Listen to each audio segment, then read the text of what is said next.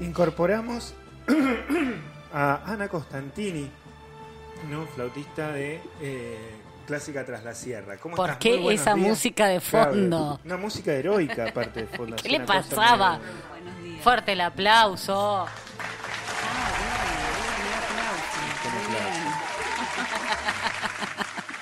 Che, ¿sabés que veníamos charlando con Yani en tiempito atrás? Porque siempre aparece esto de lo que ustedes están haciendo como música.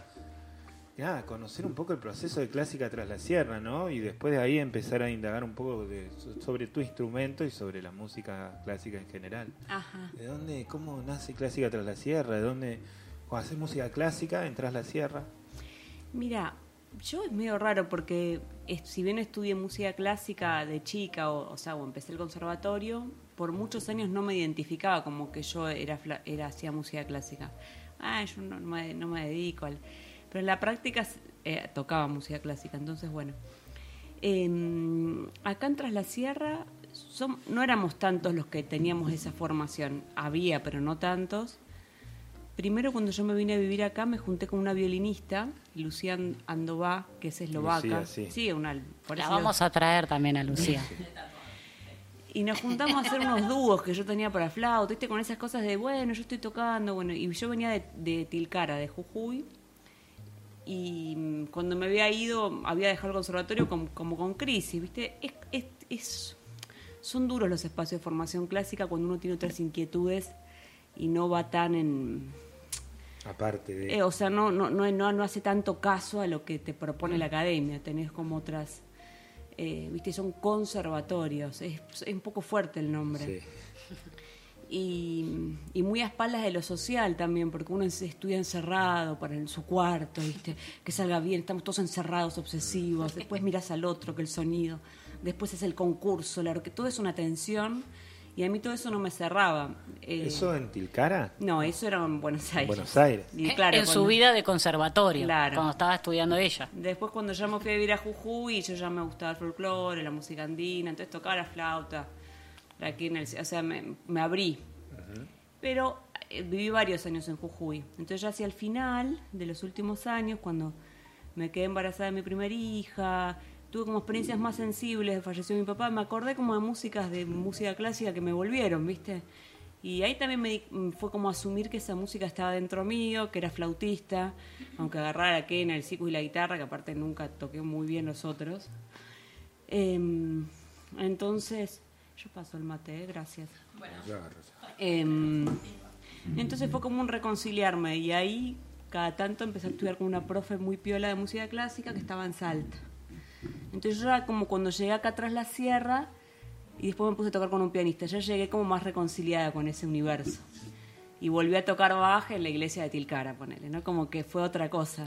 Y para un público como más apuntando a, a lo que sería la escucha sensible, no la cosa competitiva o exigente, sino pensar que la música es para conmover y encontrarnos con otros y otras.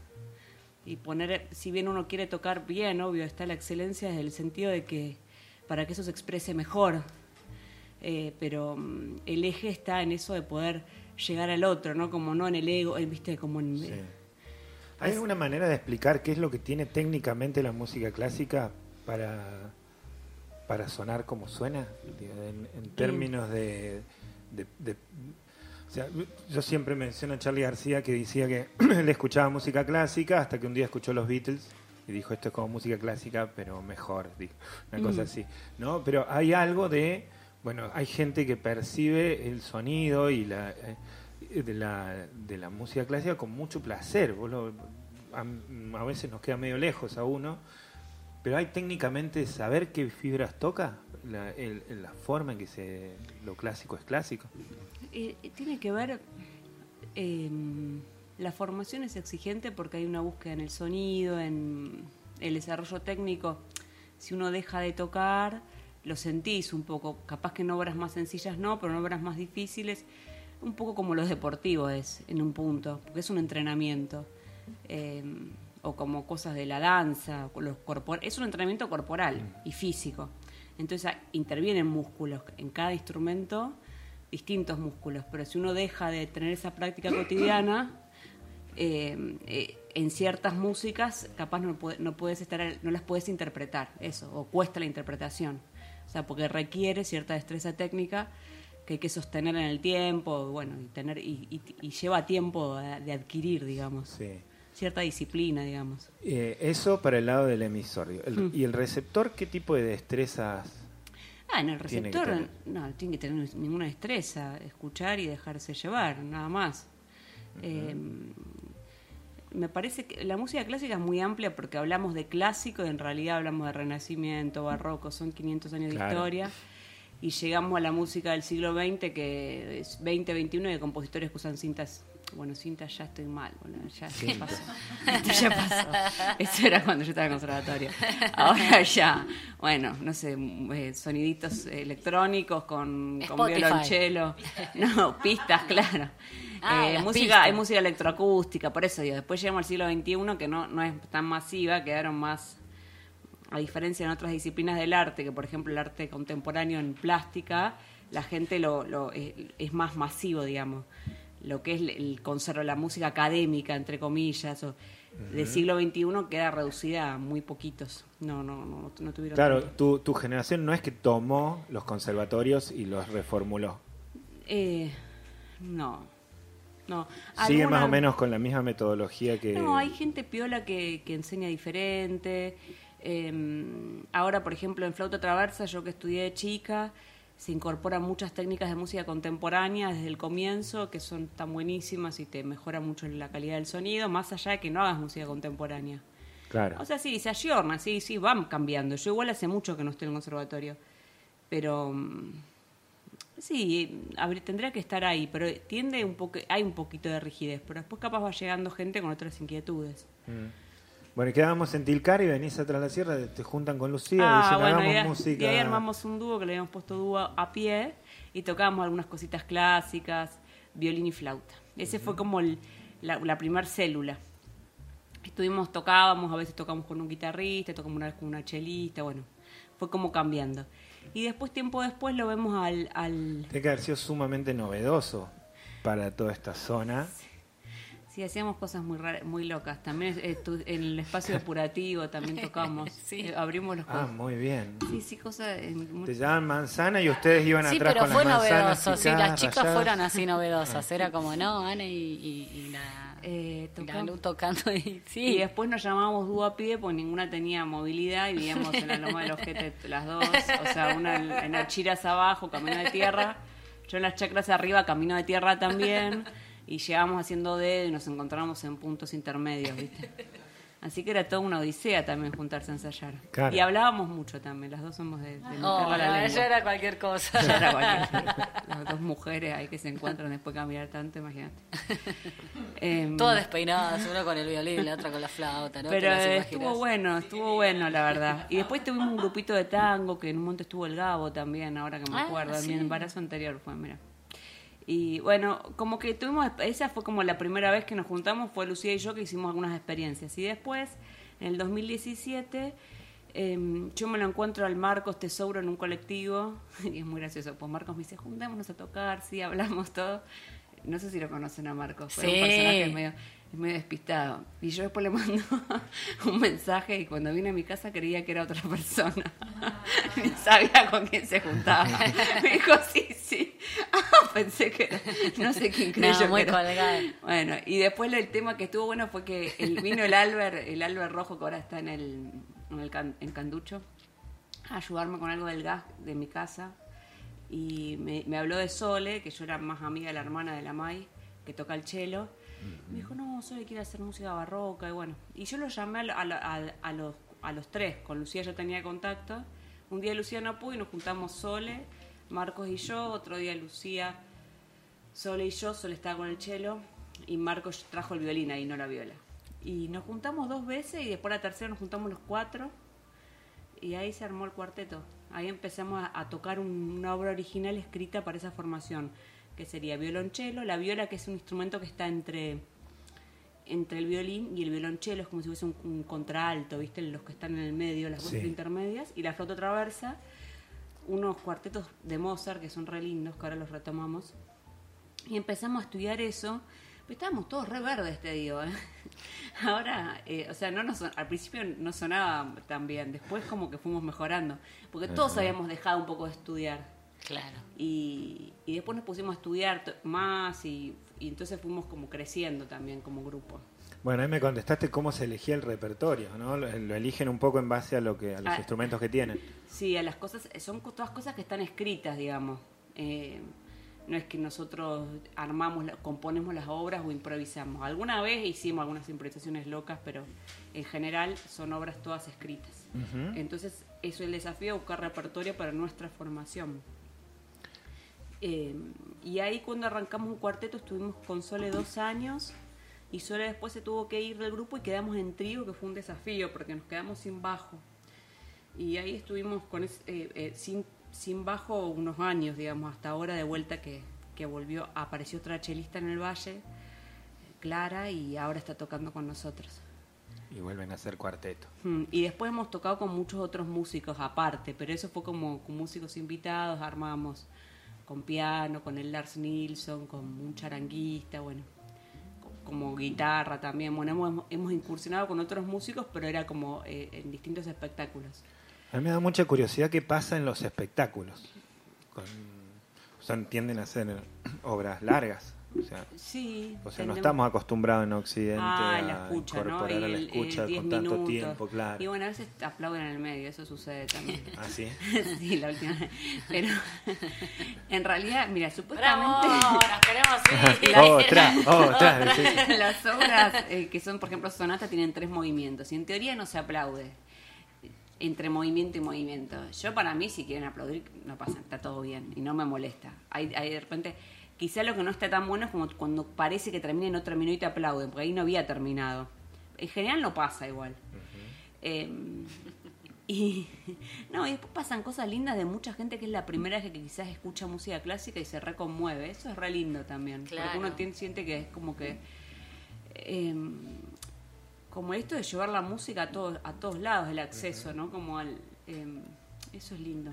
Y también que es, es real que no hay clásico en Tras la Sierra, digamos. Es como que son medio los E primeros. lo que pasa acá tampoco pasa tanto en otros lados, te digo, porque en realidad en Buenos Aires, o están los que ya van a ver la sinfónica, pero este trabajo Claro. de ir a los barrios a tocar, o al- a- eh, yo como estaba en el conservatorio con el centro de estudiantes lo cuestionábamos a eso, che, pero ¿qué- ¿cuál es nuestra función social como músicos?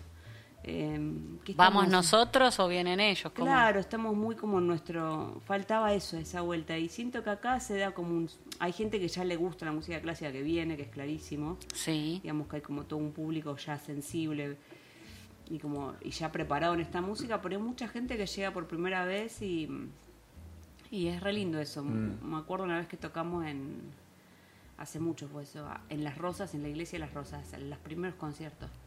Y vino un señor que estaba de paseo y me dijo, uy, después de escucharlos a ustedes quiero tirar todos mis CDs. Y yo le dije, pero ¿qué, qué CDs tenés? Y Arjona, bueno. Pero como que viste que la gente que le gusta más la música quizás no tiene tanto acceso, se engancha con la música romántica de tiene orquestitas, arreglos, ¿viste? Claro, Pasa eso. sí. Yo dije, bueno, no los tires, pero buscate estos también como... Pero digo, como que... Y quedó flasheado, ¿entendés? Pero flasheado en colores. Y eso es re lindo también. Como muy que hay un bueno. prejuicio que parece que es aburrido, solemne y... En realidad, es tener la predisposición de la escucha que como sociedad no- la tenemos muy bloqueada. Ujú. No la posibilidad de sentarnos, quedarnos quietitos y escuchar, ¿no? Eso. Como, porque ni, en- ni en la mente dejamos de tener ruidos, ¿no? Como esa posibilidad de bajar un poco y escuchar. Clau está a punto de tirar una frase. eh, bio- Sí, eh, de varias cosas, ¿no? Como de, de que se, mm, se registra mucho la música clásica para los bebés. A mi hermano le pasó al más chico de que le ponían música clásica en la panza para eh, desarrollar otras cuestiones, como que la música clásica lleva a otros estados de nivel superior. Técnica, Bueno, técnica, no, pensé que ibas pensé que ibas a decir yo, algo de, de, pero también sí, de las constelaciones, por eso, cuando dijiste esto de... No, basta.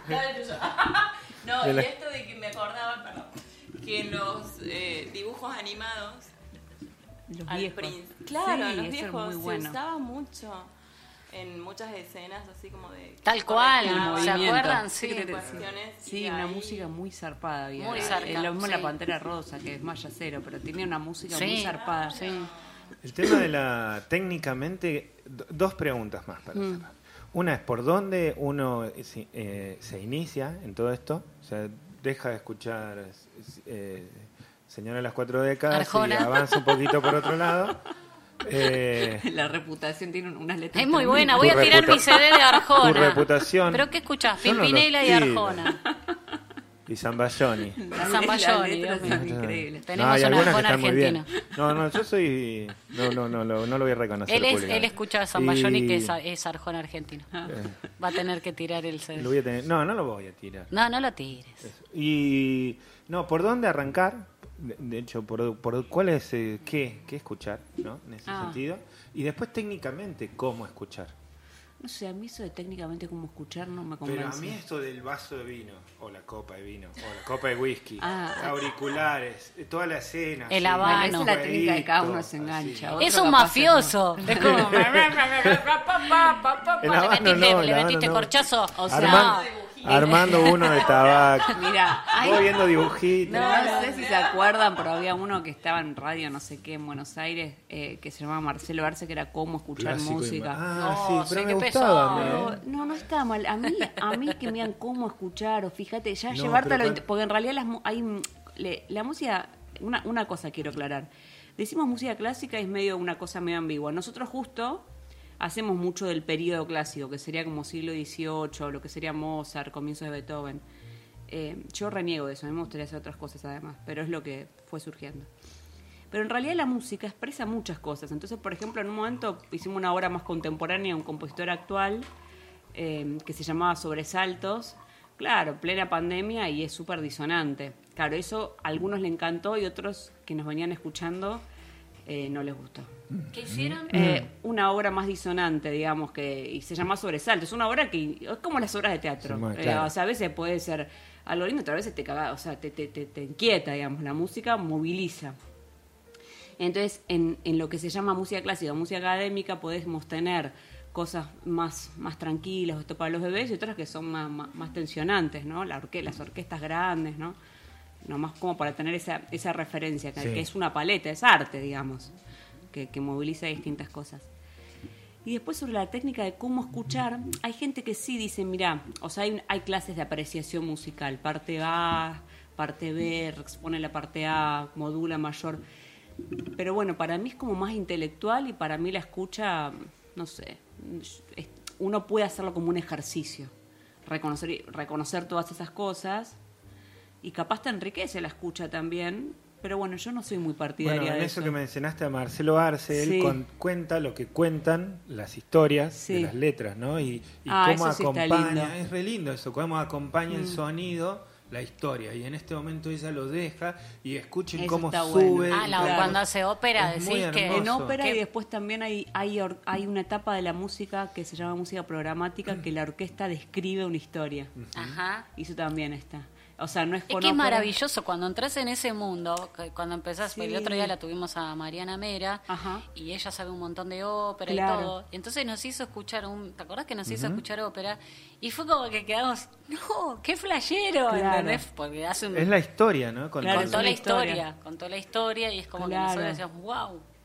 Claro, y después el y después sí es verdad que está bueno, nosotros a veces contamos algo de los instrumentos, los instrumentos que antes tenían otra sonoridad en el barroco, por ejemplo, entonces las músicas tienen que ver con los instrumentos de cada época. O sea, es lindo contar algo sobre la música. Se o me el viene el compositor. Se me viene el claro, o alguna historia porque claro, te, te ayuda a meterte más. Eso está bueno, dar una introducción a- al público, porque también es como un mimo también, contarle algo del compositor, de cómo se hizo esa obra, como te met- te pone en clima. Te deja un poco más cerca. ¿no? Sí, te acerca, porque encima eso entre que es, pasaron 200 años y están a 10.000, o sea, en otro continente, es un poco... ¿Y por dónde le entramos? El que quiere entrar. Difícil era la palabra. Ah, vos decís que yo recomiende como, como música, compositores. Mira, esos también son gustos. A mí, por ejemplo, nosotros hacemos música de cámara, somos pocos instrumentos haciendo música. Después están las orquestas. A mí siempre me tiró más la música de cámara para escuchar. Em, ¿Cuál es la diferencia? Perdón. Claro, la música de cámara son grupos reducidos. Cámara era salones, entonces somos dos, tres, cuatro, cinco. La orquesta son eh, muchos. Ahí con el director y toda la... Y muchísimos más instrumentos, los matices son mucho más extremos. Porque, ¿Cuántas personas son en una orquesta? ¿180? Eh, no, en general no. Puede ser que haya. En la- las orquestas más antiguas tenían menos instrumentistas y a medida del romanticismo fueron creciendo. Pero no tantas no son. No, no me acuerdo cuánto es Hoy la en día. actual. No sé cuántas serán. Pero más de Qué bueno 50, traer una sí. orquesta que toque así acá, Sí. Esta Eh, mañana, perdón, ¿no? Justo estaba ahí poniendo música en Spotify, aparecía como Cerati con la Symphonic, Ah, mira, que por ahí tiene algo. claro. Es tremendo ver una Em, orquesta. Pero también uno puede buscar por instrumentos que le gusten, ¿viste? Me gusta el cello, bueno, música para piano y ahí tenés, qué sé yo, eh, pu- puedes buscar por instrumentos que te gusten más o que quieras conocer. O sea, instrumentos esa es una buena, empezar a buscar por instrumentos. Y después tenés ejemplo. géneros que pueden, claro, saber, bueno, pues, los compositores conocidos, y son conocidos por algo, digamos, son buenos, la verdad, o sea, están buenas las músicas que hacen. Em, como uno dice Mozart, Beethoven, Bach. Bach es un poquito más difícil porque la música tiene mucha información, entonces quizá depende de lo que uno escuche. Sí. Eh, eh, qué sé yo, después si te pones a escuchar or- órgano en Bach es medio raro, no sé si te lle- llega a cualquiera, es una sonoridad muy loca. Pero bueno, capaz un- una suite para cello a todo el mundo le gusta. Es la que toca tatita, tita, viste, es como... Empezamos por ahí, entonces. El Suite otro para día-. No, te digo Nosotros- esa que es muy famosa, que está en las películas. Ah, no sé, no sé. Eh, bueno, el otro día vi en Netflix que está, que le decía a los chicos, Netflix. Netflix, no sé cómo se dice. Eh, está mm, eh, el DJ Catelano, ¿cómo se llama? Castellano, no me acuerdo el, no- el apellido, se me, se me va con catalano del teatro. Eh, e hizo él, fusionó DJs, ¿viste? Con la sinfónica, Ah, mira, en el Colón. mira. Miren Hernán ese. Cataño. ¿Eh? Hernán Cataño. Pone un poco de Hernán Cataño para que lo escuchemos y cerramos después la nota con ellos, pero este alucinante lo que hizo. Lo tenés que ver, está en Netflix. Ahí no, no- no- nos despedimos con Cataño. Ahí lo va a dijiste tocar en vivo. Ah, Ah, tocamos en vivo. Pero yo puedo ah, eh, hacer una presentación de lo que no es clásica tras la sierra. Obvio. Obviamente. Es tu flash, sos Sí, vos, claro. es tu momento. El, eh, porque además de tocar en clásica, estoy tocando con un grupo de folclore que tocamos este sábado. Entonces quería aprovechar para invitar Ah, Obvio, a la mandá todo el audiencia. chivo, todo. Que es con Rescoldo, que está el, que son los antiguos agrestes. Está el Pablo, el Chirri y el Topo. Y vamos a tocar en la Urpila este sábado. Eh, vamos a hacer temas propios, temas de otros, para bailar, para escuchar. Así ¿A que qué hora? Un trío es a las nueve. Pero A vamos a nueve. tener de invitado al Cris Cardoso en el bajo, que re lindo fue, la verdad, ensayar con él. Vamos a hacer cosas para bailar, mucho para bailar, mucho para escuchar también. Rescoldo. Y mm, yo estoy con el flauta traversa, está el topo que toca, se alterna entre el charango y el bombo. Y Pablo que canta. Pablo canta. Y también toca la quena a veces y hacemos dúos también de vientos. ¿Haces algo en vivo para irnos? Algo en ¿Tenés vivo algo? para irnos. ¿Sí? Vamos a ir a buscar el Encima me instrumento. dijeron todo clásico y ahora estoy estudiando un poquito lo clásico es más difícil, lo espontáneo. Hacé Puedo lo que tú quieras. cosa, ¿no? Sé lo que tú A ver, quieras. Eh, mientras nosotros ya se nos termina el agua, quédense Ahí está Cataño. que pegadito, Escucha, escucha Cataño. pegadito a esto viene Espejo de Barro, eh, un poquito más demorado, pues nos extendimos un poco, así que le pedimos ahí disculpas al Ney. Y después de- del vivo, nos despedimos con la música en vivo, quédense ahí enganchados que viene Ney con Espejo de Barro. Es medio como Moby, Movie. ¿Cómo se llamaba esa, ba- esa banda? Es un tema de Moby. Este, Este es un tema Moby porque hizo varios temas Claro, eh, tiene en el toda Colón. una, una figura eh, orquestal. Muy bueno. original. No te colgás a verlo y no parás. A verlo. En el- Ah, Es muy interesante la mezcla. Está, está muy creativo. Re. Está muy bueno. bueno, mira, Ana, entonces va a tocar con Pablo. Mezcla. Ajá. Pablito hizo renegar mucho, Pablo. Eh, Pablo, no, no, no me hice renegar. Eso también, ¿no? Digo, como uno que viene de la, de, de la técnica o de no, sé pero qué, yo no soy tan pasar a músicos Yo que por ahí no saben mucho. años en banda de Sicuri, no, pero no, no, no, no. Sicuri, yo no tengo esa división musical adentro mío. Adentro mío está todo unido, por nosot- suerte. Nosotras dos tenemos algo con los Sicuris, ¿te acordás? Cuando nos conocimos. Yo te dije, ¿sos flautista? Sí. Y no, y no querés armar la de los sicuris. Dijimos, ¿te acordás? Y después se armó. Ay, ahora se armó el Pero la habíamos hablado nosotras, ¿te acordás? Somos la- y, te, y vos me dijiste, no, pues yo tocaba la- con la banda de Sicuris en Tilcare, qué sé yo.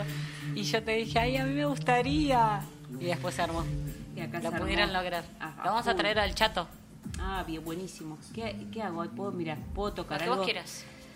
Me hacen tocar clásico que viste que es más exigente, pero mira, ya que estamos, toco puedo, o una partita de bajo o una zarabanda. A ver, dígame, un pedacito toco Una igual. partita, un pedacito. De los dos, Dale, toca, de- ahí, toca todo. eso. Y después mandale la, lo tuyo. No, me está tapando el celular. Ay, ah, me está filmando, qué gracioso. Ah, o sea que estoy filmada, qué papelón esto, esto es tremendo, me estás, Estás en matando. vivo. Me estás matando, Yani. Vamos con No. esto.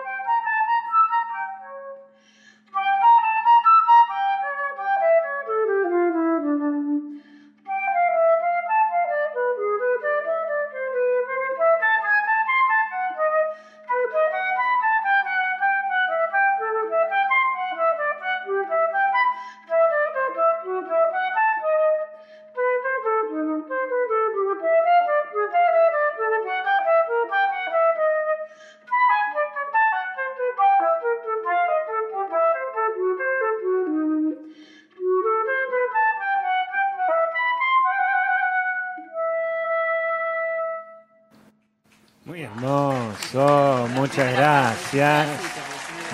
Nosotros nos encontramos mañana a partir de las 9 de la mañana haciendo esto que se llama Una hazaña por día. Y a Rescoldo, vayan a verlo el sábado en la Urpila a las 9 de la noche más o menos.